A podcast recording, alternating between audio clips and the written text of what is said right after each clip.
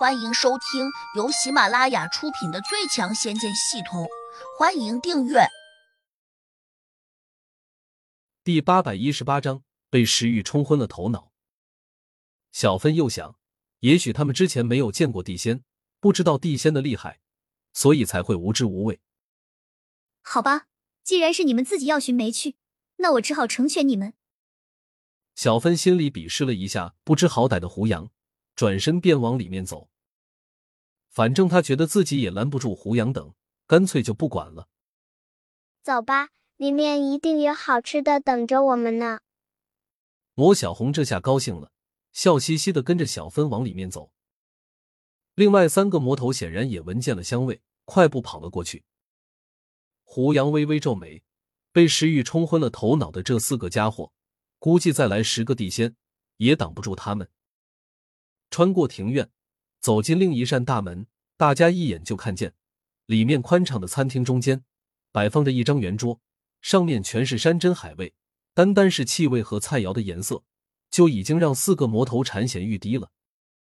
桌边只坐了四个人，其中三男一女。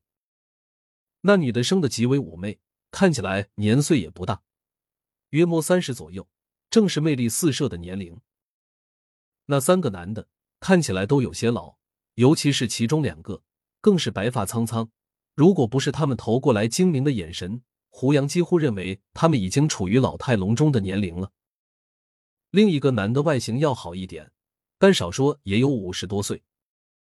小桃正躬身站在那个女的旁边，小声说着话，看样子应该是在给他汇报胡杨等人闯进来的情况。那女的锁着秀眉，显得很不高兴，转过头盯着进来的几人，眼里全是怒气。胡杨一眼就看出来了，那两个满头白发、倒是打扮的老头，多半是小芬刚才说的地仙。另一个中年男人功力很高，竟已经修炼到了渡劫期。从他身上穿着的精美服装可以看出来，此人非富即贵。当然，这种富和贵。自然是指他在修真界中的地位。三人有些惊讶的看着进来的胡杨和四个魔头，他们满眼困惑，因为从胡杨和四个魔头的头顶上根本就看不出境界。不过，只是瞄了这么两眼，他们眼中又现出不以为然的神色，可能觉得胡杨和四个魔头都太年轻了，哪怕是天赋异禀，也不可能在这种年龄修炼到多高的境界。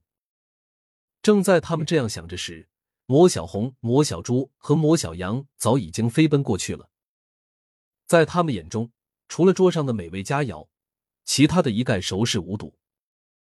魔小红更加夸张，伸手就抓向了一只烤的油腻腻的野鸡。住手！那个女的终于忍不住了，起身出掌，迅速拍向了魔小红的爪子。到了这个时候。魔小红甚至都不想和他纠缠，手掌翻转，看也不看他一眼，就反拍了回去。而他的另一只手依旧抓向了野鸡。那女的可能没有料到魔小红会如此托大，顿时冷笑了一声，加大了力道。桌上几人个个都摇头，似乎觉得魔小红活该有此教训。啪！两掌相接，那女的“哎”的一声大叫，好像被打痛了似的。手掌一下就被弹了出去，整个人跟着扭转了半圈，差点跌倒。反观魔小红，她就像没有被打中一样，身体生了钉一般立在地上，连摇晃一下都没有出现过。而他的左手已经把桌上的野鸡抓起来了，一口喂到嘴边，猛地咬了一口。哇，好香！他止不住畅快的叫了起来。魔小猪和魔小羊也不甘示弱，冲上去，另外抓起一个猪蹄，也欢快的啃了起来。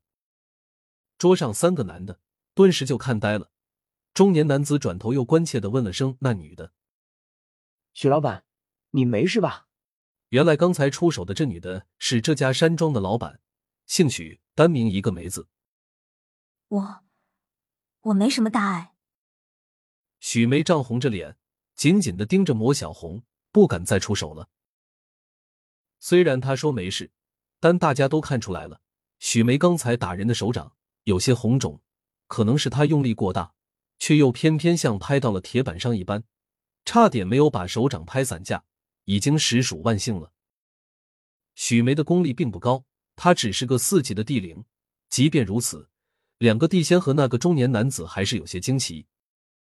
毕竟在他们眼中，魔小红只是个小孩子，能够一掌击退许梅。如果不是亲眼所见，谁都不敢相信，这竟然是事实。更可怕的是，这个小姑娘打退许梅时，好像非常轻松。对，轻松的有些不可思议，仿佛就是随手一掌，根本没把许梅放在眼里。